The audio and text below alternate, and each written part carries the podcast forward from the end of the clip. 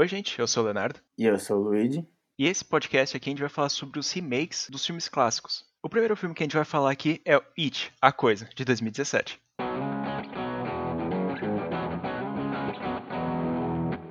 O It original, ele é bem velho, então, tipo, obviamente o remake vai ter uma qualidade melhor de produção, em efeitos especiais, etc. O original, o maior ponto positivo dele é o próprio Pennywise em si, o Tim Curry que tipo fez um puto trabalho como Pennywise. Eles tentaram deixar o mais perto possível dos personagens originais, mas ele em si é uma, é uma boa adaptação de porque até porque as histórias do Stephen King são malucas, né? Você precisa estar num nível assim, te, tem que ter transcedido para entender a maior coisa, a maior parte das coisas que ele escreve e eles conseguiram adaptar bem. No remake é um, um remake que eu fiquei muito contente porque o pessoal envolvido, eles não tentaram nem deixar 100% claro que era tipo, não fizeram igual o livro, não fizeram um remake 100% do, do original, né? Então eu sempre fico contente quando o pessoal tenta fazer uma coisa nova com, com o que tem. O filme original, na real, não é nem um filme, ele é meio que uma telenovela que foi passada durante a televisão com um orçamento mais ou menos de 12 milhões de dólares,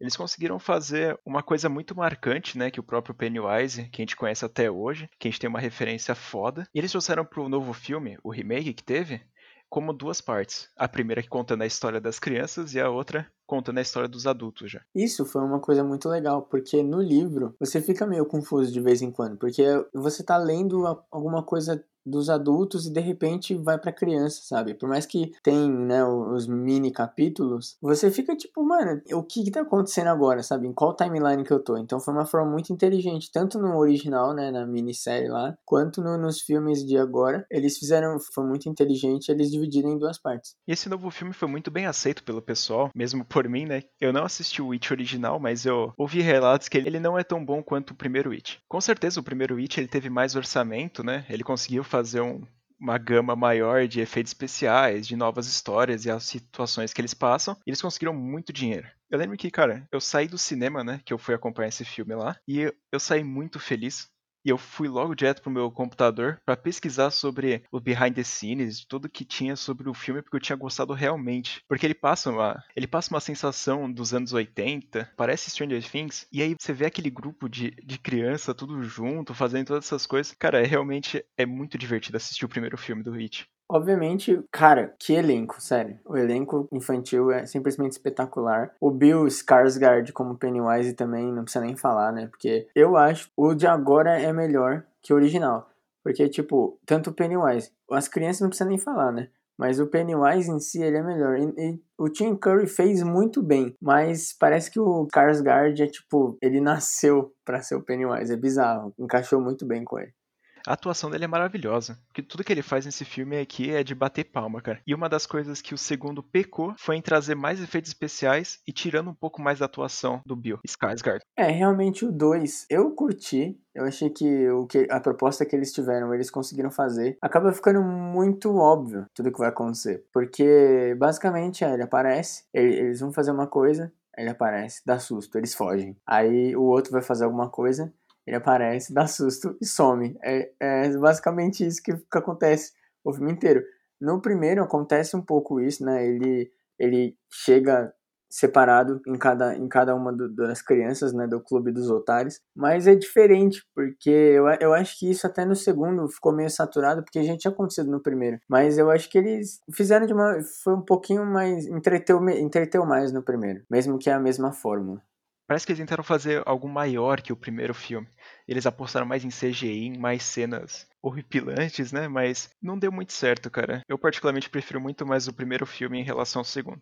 É, o CGI não é ruim em si, mas é muito. E isso atrapalha no filme. Pelo menos para mim, um filme de terror é aquele famoso, né? O, acho que o Hitchcock disse isso uma vez, que você fazer um suspense é muito melhor do que você fazer um jump scare. Então, por exemplo, né, o exemplo que ele deu foi: se você explodir uma bomba, você vai dar um susto, né? Mas se você mostrar uma bomba e deixar no ar a hora que ela vai explodir, você prende mais atenção. Mesmo no primeiro It, o filme é muito bom, mas eu acho que ele não é um, um filme perfeito. Ele tem algumas cenas que eles poderiam, mesmo ter apostado um pouco mais no terror, eles tentaram apostar um pouco mais na, meio que na aventura ali dos jovens que estão passando pela situação, mas eu acho que se fosse um pouco mais de terror, eu acho que ele ficaria perfeito, cara. Eu acho que se o filme tivesse uma, uma classificação mais 18, com certeza seria muito mais cabreiro. Mesmo que tem coisas que eu fiquei surpreso que eles demonstraram, tipo o menininho sem braço, a menina sem a perna. Eu fiquei surpreso que a Warner colocou isso no filme, porque é um filme para né, pro público, é, é, a galera do Stranger Things, como o Léo disse no começo. Então, tipo, é, são adolescentes.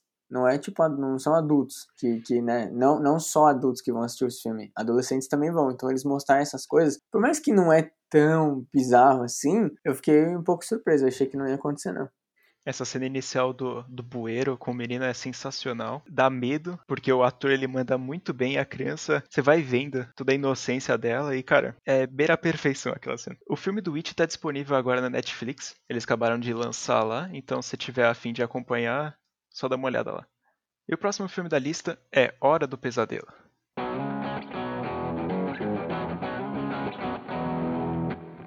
O filme da Hora do Pesadelo ele veio logo depois de de uma franquia enorme de filmes do Fred Krueger, que elas foram meio que decaindo pela qualidade. Eles viram a chance de reerguer toda essa marca que eles tinham durante esse período de remakes que ficou clássico, né, nos remakes de 2000 até 2010, mais ou menos, que eles fizeram remake do Sexta-feira 13, Halloween, Massacre da Celeste, que a gente vai comentar agora também. E eles tentaram trazer mais uma, uma versão mais dark do próprio Fred Krueger, que ele tinha ficado um pouco mais engraçadão nos outros filmes, então eles decidiram fazer algo muito mais assustador para as pessoas.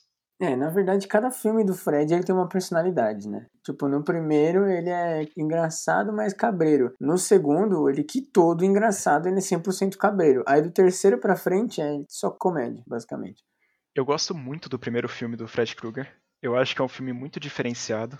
A única coisa que eu acho que falta ainda nesse filme é uma trilha sonora característica, aquela que a gente lembra todo dia, sabe? Como é do Exorcista, do Jason, do Halloween. Mas, cara, a Hora do Pesadelo conta uma história foda, com um personagem que não é usual, né? Eles, cria... eles tiveram muita criatividade na hora de criar ele, e eles entregaram um resultado muito legal.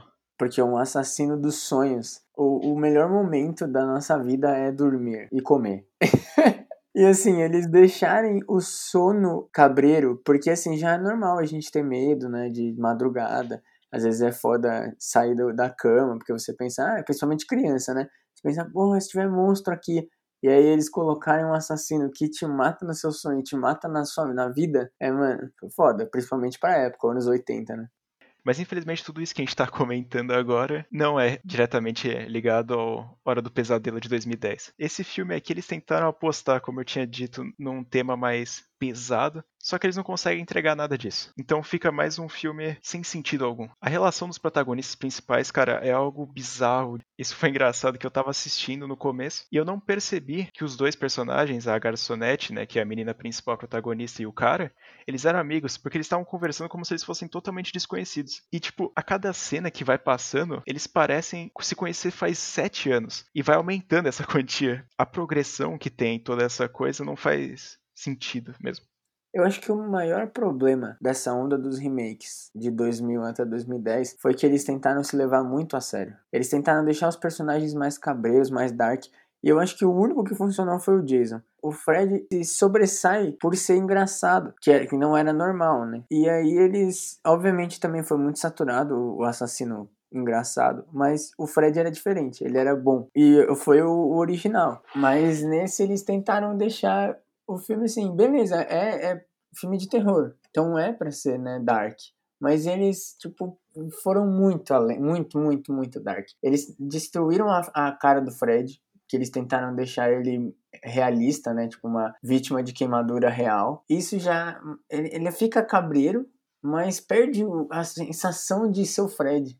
E eles usam CGI na cara dele que fica muito estranho. Realmente não fica nada realista. E todo o design da cara dele, não, não dizendo que o ator é ruim, porque ele é ótimo, mas todo o design, toda a face do Fred fica totalmente. não, não amedronta nada. O, o filme, se não fosse Hora do Pesadelo, seria até legal. O problema é que eles simplesmente colocaram. É aquele famoso botou o nome para vender, né? É, eles falaram, mano, olha, a gente tem 35 milhões de dólares. O que a gente vai fazer com isso aqui? Vamos investir tudo em CGI e ver se vai dar bom. Porque, cara, todas as cenas clássicas que tinha dos filmes antigos, como a cena da banheira, da parede, todas as coisas eles tentaram fazer de uma forma não prática. Então fica não nada realista a cena da sala que tem, que tudo vira pó, vira tipo cinza. Cara, é péssimo. A direção não, acerta uma durante o filme inteiro. É, eu, eu até ia falar sobre isso. Eles refizeram muitas, muitas cenas clássicas. E, mano, você já tá refazendo um filme. Nem precisava refazer, mas você já tá refazendo um negócio. Cara, pelo menos seja criativo. Não, os caras copiam sem vergonha fala e cena. Porra, é, e cara, algumas ideias legais que eles tiveram durante todo esse filme, que era da adrenalina e do acendedor de cigarro, elas são mais ou menos inúteis durante o filme. Porque a menina ela vai lá, ela acende o um negócio, coloca no braço, só que um minuto depois o Fred aparece pra ela. Então, tipo, o efeito não é real, sabe? Você não vê como aquilo, ah, é uma dor que ela sofreu e depois ela vai conseguir pelo menos ficar um tempo viva. Não é algo que você vê que ela teve uma consequência, que deu certo alguma coisa, como a adrenalina o cara ele injeta adrenalina nele para logo depois de cinco minutos dirigindo ele aparecer para ele, entendeu? Então, todas essas ideias legais que eles tiveram diferente do, do original não serviu para nada. Sim, eu acho que a adição do, dos microsonos, né, microsonhos que eles têm é, é tipo um, é um bagulho legal, porque você ficar muito tempo sem dormir, acontece isso. Realmente, você começa a ter umas alucinações assim de sono. Isso não, não foi abordado em nenhum outro filme. A Nancy original, ela, mano, tomava café a vida inteira e ela não tinha nada. Só quando ela dormia ela viu o Fred. Sendo que, mano, seria normal ela ter essas alucinações por falta de sono. Isso é uma coisa legal que eles adicionaram. Mas eu acho que foi a única coisa legal. Porque a outra coisa que eles tentaram adicionar, além de que era óbvio que era do personagem, não precisava falar. É desnecessário, desnecessário. Essa questão do microsono eu acho muito mal utilizada, porque na cena que o cara tá nadando, ele tá fazendo uma competição de natação, ele pula na piscina e ele dorme na piscina e ele entra numa alucinação, que não é uma alucinação, é um flashback que ele tá presente lá e mostra toda a história do Fred, porque ele foi tacado fogo, todas essas coisas. E cara, não faz o menor sentido. Eles colocaram aquilo ali de qualquer forma só para explicar a história para quem não conhecia e falar, olha, foda-se, toma aí. É, realmente, ele nadando não, não tem como. Não tem como. E, e, outra, o corpo fica no sono. Fica onde a pessoa dormiu o corpo. Porque a pessoa começa a andar no sonho, mas ela não sai do lugar na vida real. Ele teria morrido afogado. É, cara, esse filme aqui, ele sofre muito com isso. Eu nunca entendi real essa parte de, do sono que ele tá, ele tá andando. Na vida real ele não tá. Mas tem horas que ele tá lutando contra a pessoa no sono e ele tá lutando contra a, vida, a pessoa na, na vida real, que eu não sei qual é a, a diferença ali, o que que acontece para dar essa, essa diferenciação. É, eles fuderam com o Fred. Fuderam com o Fred. Enfim, o filme é, é, bem ruim, gente. Recomendo assistir porque faz parte da história dele. E também, se for acompanhar todos os remakes dessa época, vocês vão ver que ele segue praticamente a mesma linha de todos. E mais uma das situações que a, a, a, pessoa dorme, que é inusitado, assim, que não faz o menor sentido, é a menina dormir no funeral do namorado. Isso não faz o menor sentido. E ela tem uma visão da criança no túmulo. Cara, esse filme aqui é uma confusão geral. Nossa, eu lembrei agora, tem, duas tem duas coisas que também que eu fiquei puto. Uma é, os caras vão na internet, clássico, né, e vão pesquisar. Primeiro que a pessoa tem que apertar Enter e clicar Enter para procurar. Já começa aí, né? Segundo que quando ela tá vendo um cara que, que tava vendo Fred e que se gravou. E no final, o cara morre. E ele morre na câmera, tipo, ele morre em vídeo. Quem que postou o vídeo? É, realmente, é uma daquelas soluções que a gente vê nos filmes, que é pesquisei na internet, achei, e é isso aí. É o roteiro mais fácil que existe, sabe? Parece que não há nenhuma procura real pelo que tá acontecendo. Bom, o próximo remake que a gente vai falar pode até ser tanto o pai dos slasher quanto o pai dos remake dos slasher. Massacre da Serra Elétrica de 2003.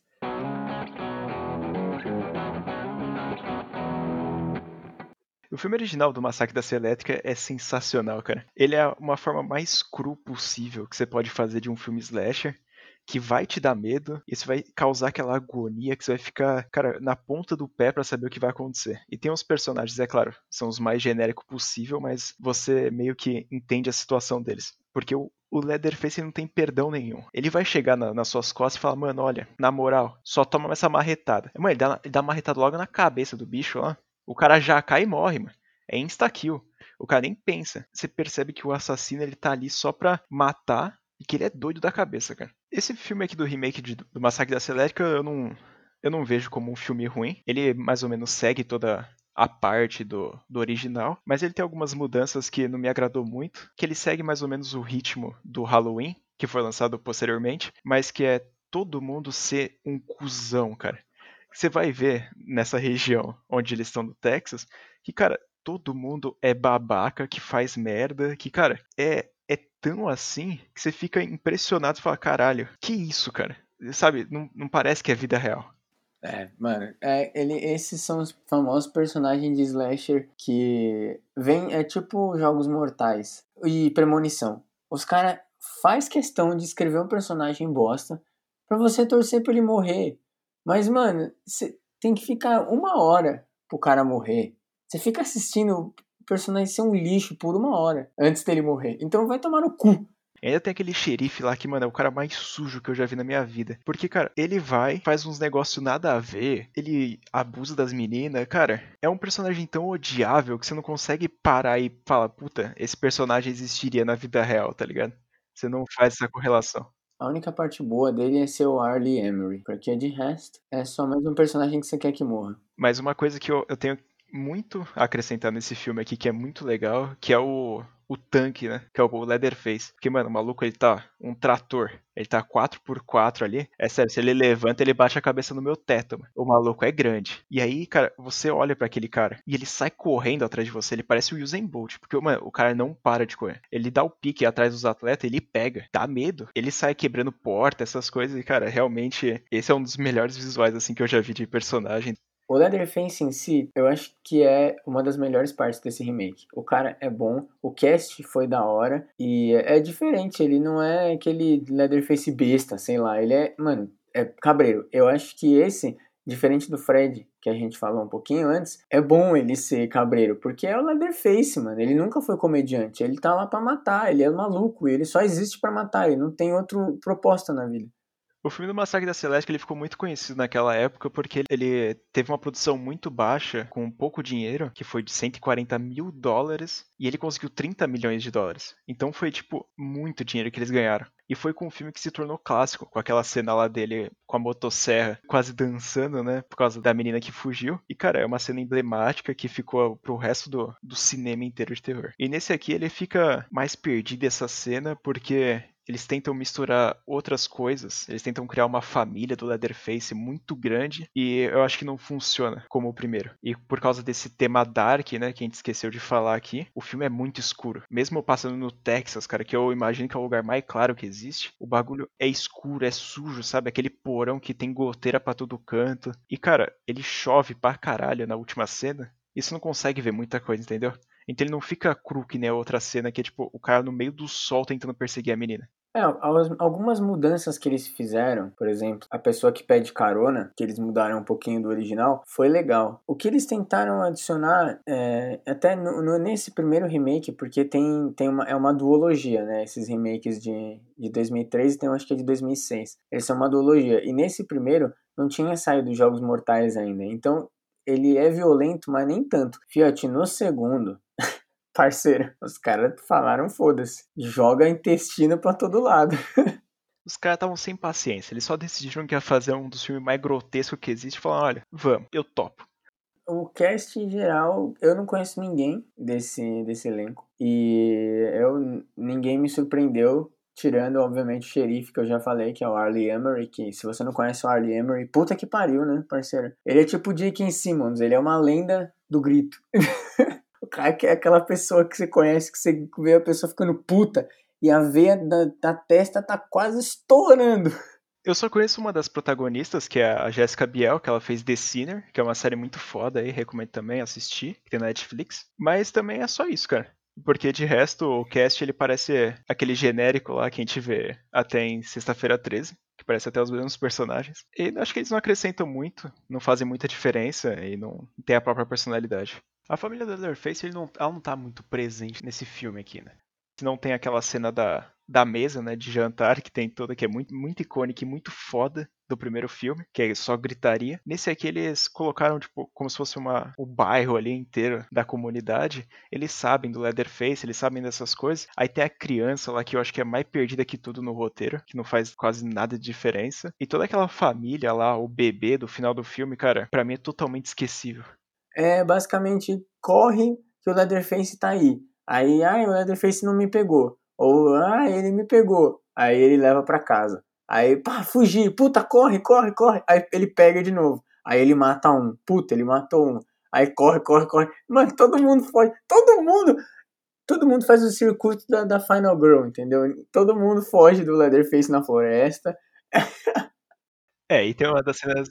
Tem uma cena muito engraçada que é. A Jéssica Biel tá dentro do armário, ela dá um, três cuteladas no braço lá do, do Leatherface e o braço dele cai como se ela acertasse todos os golpes no mesmo lugar, com uma força bizarra, porque o braço desse maluco é o tamanho da viga aqui da minha casa. É, eles fizeram isso só pra ser diferente. Isso foi uma coisa, eles falaram, vamos tirar um braço do Leatherface para ver como que ele ia viver. Só que ele não viveu, porque o segundo filme dessa porra de duologia é uma, é uma prequel eles nem continuaram a história. Então, quando, quando você vai ver o, o, segundo remake que você fala, caralho, ele vai matar as pessoas com um braço só. Não, ele não vai, porque é o que aconteceu antes. O próximo filme do nosso podcast aqui a gente vai falar sobre o Evil Dead, de 2013. Ai, amém, obrigado. É um bom.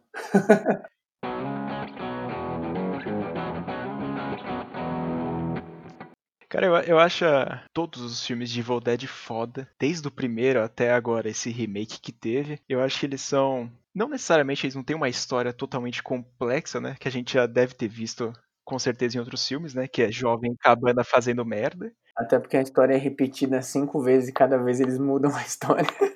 Exatamente, eles mudam um pouquinho ali, mas faz diferença, sabe? É incrível. No primeiro filme é muito legal que a gente conhece o personagem principal, né? O Ash, que ele vai continuar pro resto da franquia. Nesse remake aqui a gente não tem ele, mas eu acho que a, a situação que ele se encontra é muito boa também. Eu adoro esse filme o remake dele, que eles colocam uma usuária de droga, que ela tá em abstinência, para ela não conseguir usar droga numa cabana junto com alguns amigos para controlar ela, para ela não ficar mais dependente da droga. Então todas as visões que ela tem de demônio no meio da floresta, ninguém acredita nela, porque vai pensar que é somente a abstinência dela finalmente eles, eles tomaram o cuidado de, de explicar o porquê ninguém acredita na vítima, né?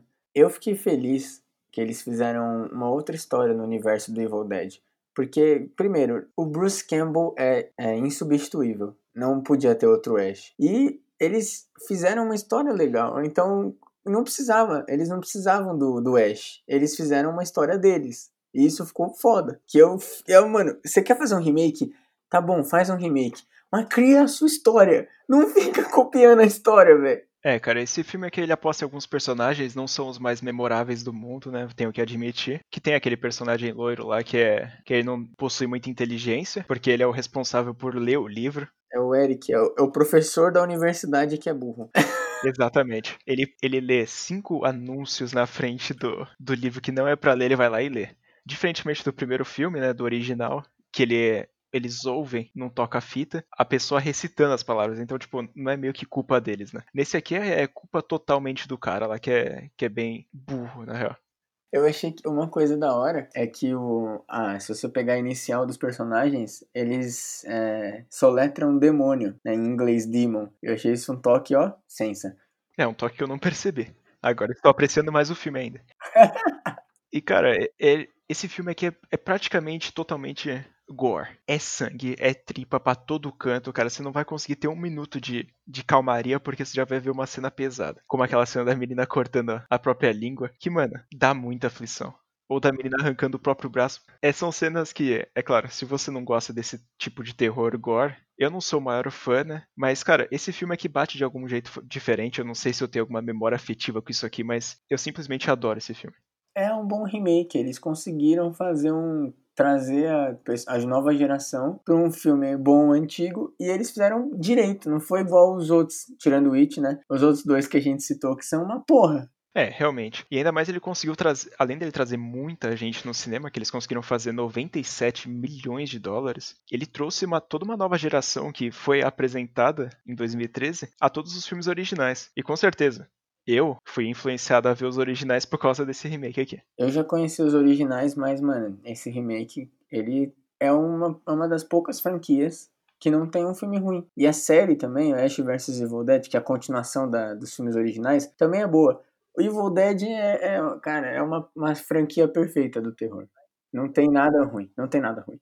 Lembrando que essa série do Ash vs Evil Dead, ela tá disponível na Netflix. Então tem todas as temporadas lá. Eu recomendo você assistir todos os filmes. Assiste o remake também, assiste tudo, cara. E depois vai ver a série. Que aí você consegue ter um pouco mais de sentido, né? Sim, e porque vale a pena. Infelizmente a série foi cancelada, né? Porque o Bruce Campbell tem 60 anos, então não dá pro cara ficar fazendo pirueta por aí, né? Mas é, é, é top. O filme não foi tão, tão grande assim na crítica como a gente elogia aqui. Ele teve uma aprovação mediana na mídia e do público, mais ou menos. Mas é que realmente eu e o Luigi, a gente é muito fã desse filme aqui, não tem nem comparação aos outros remakes. É porque assim, quando você vê tanta bosta que nem a gente já viu, e aí você vê um, pega um remake, aí você fala, caralho, é remake. Que, que... Eu não sei se deu para perceber. Eu não gosto de remake. eu, eu odeio remake, mas assim, você já pega, você fala, caralho, os caras vão fazer o um remake do Evil Dead, que eu adoro. Aí eles fazem um bagulho bom. Você fica tipo, mano, aleluia, é um milagre. E, cara, eu acho que é uma das cenas favoritas minhas, assim, que você tá no filme praticamente para ver só tripa e sangue para todo canto. Então a cena final ilustra exatamente isso. Ele entrega tudo o que você quer. Que, cara, é uma chuva de sangue com mais sangue. É sangue, é sangue ao quadrado, cara. Eles entregam algo maravilhoso. O gore desse filme, em geral, é espetacular. Não é, é um negócio que você não dá até um negócio de ver, porque, mano, é, é bom. É tipo, quando, nossa, quando a mina corta o braço dela, meu Deus, velho. A cena do caminhão que ela começa a arrancar o próprio braço puxando. Cara, essa cena, eu assistindo, eu fiquei com tanta aflição. Eu tinha acabado de assistir toda a série de Jogos Mortais e eu não tinha ficado com essa sensação nenhuma vez. E é incrível que um filme que é totalmente. É claro, o Evil Dead é focado no gore, mas os Jogos Mortais é só gore. Não tem nem história para contar. Eles só fazem isso para deixar você tenso. Eles fizeram uma história, mas a história é ruim, né?